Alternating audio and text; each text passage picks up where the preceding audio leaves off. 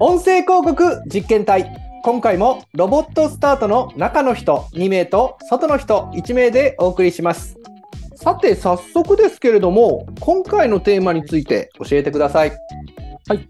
今回のテーマは皆様からの質問にお答えしてみたです。ほうほうほで番組を開始して1ヶ月経ち、いくつかご質問をいただいておりますので、おそれにお答えできればと考えております。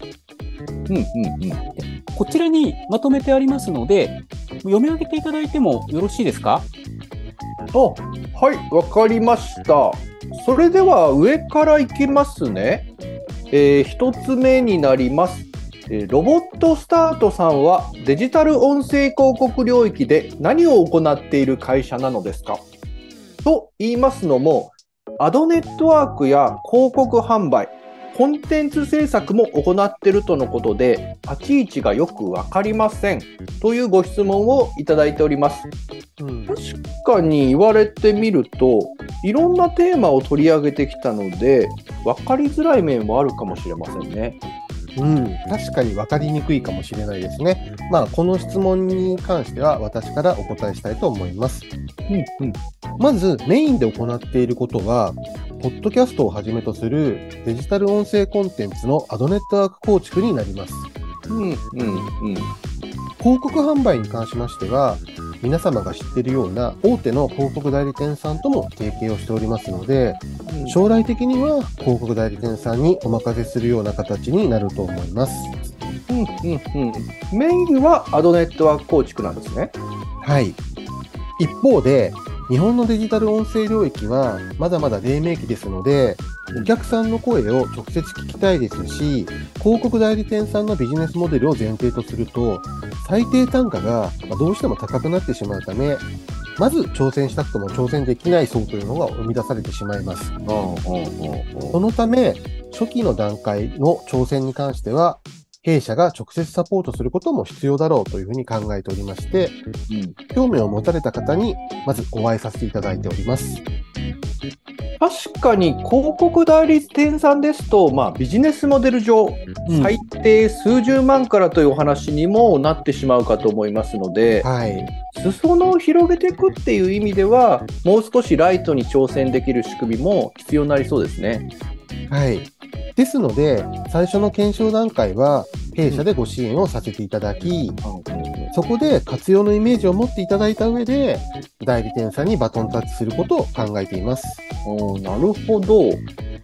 まあ、その検証段階の支援に重きを置かれているので、まあ、自らもいろんな実験ですとか検証はいで、まあ、データを集められていると、まあ、この活動がまさにこの実験体にもつながってくるわけですね。そうなんです。まさにそうです。我々が実験をすればするほど、またその中で失敗をすればするほど、これから挑戦される方にご提供できる情報が増えるというふうに考えていますので、楽しみながら前向きに行っているわけです。また、もう一つ行っていることがありまして、まあ、うん弊社では、ポッドキャスト番組をいくつか制作しています。うんうんまあ、まだ日本の15%程度の方しか、まあ、ポッドキャストを聞かれていない状況ですので、まあ、もっと多くの方が、ポッドキャストを聞くきっかけとなるコンテンツを作っていくことも、まあ、業界の成長を促すためには重要なポイントだと考えています。うーんちょっとそれは意外でしたね。ちなみにどのようなコンテンツを手掛けられているんですか？うーん、まあ、現在育成中のため、まあ、詳細は伏せさせていただきますが、まあ、いつかこの番組でも共有したいと考えております。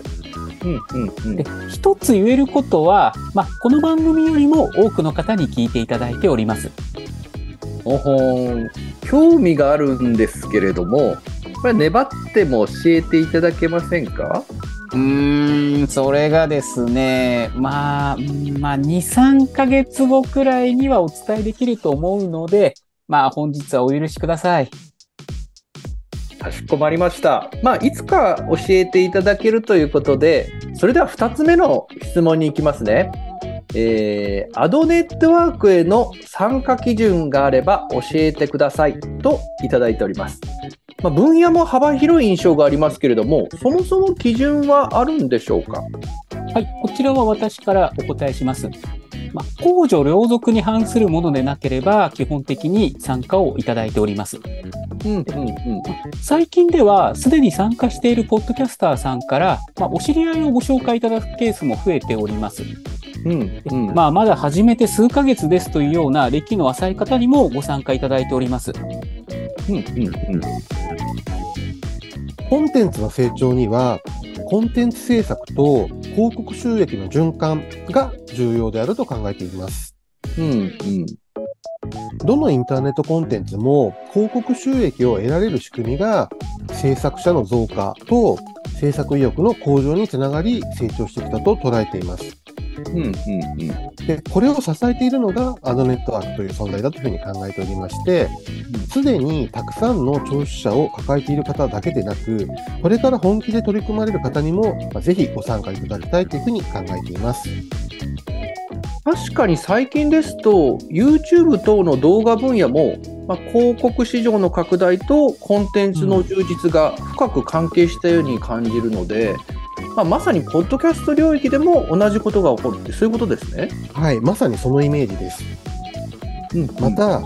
米国のデジタル音声広告の出向分野というのを見ますと、うんどの分野にも属さない、その他というあのカテゴリーの割合が増加傾向にあるんですね。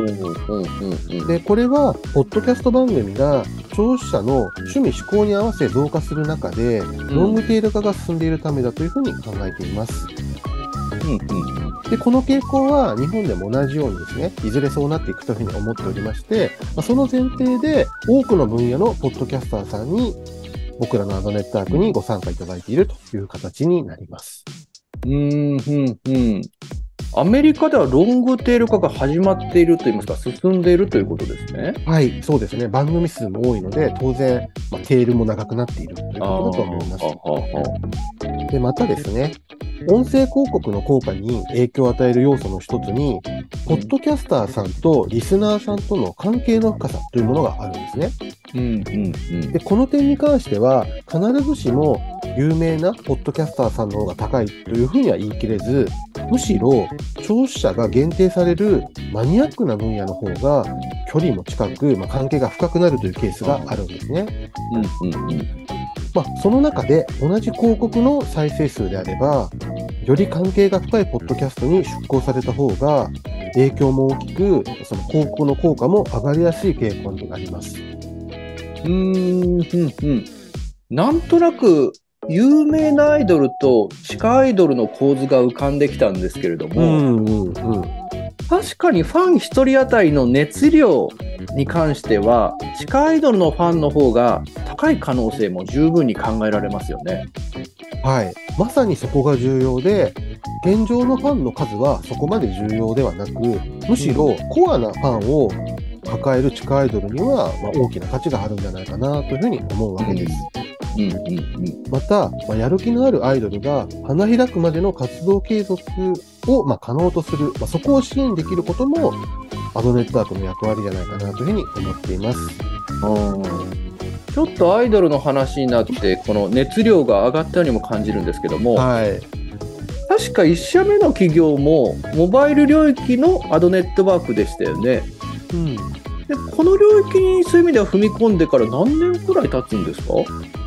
いや、あの、それを言ってしまうと年齢がバレてしまうので、いやあんまり言いたくないんですが、いやアイドアイドルじゃないですあ、そうですよね。ねまあ、おおよそ20年近くになりますね。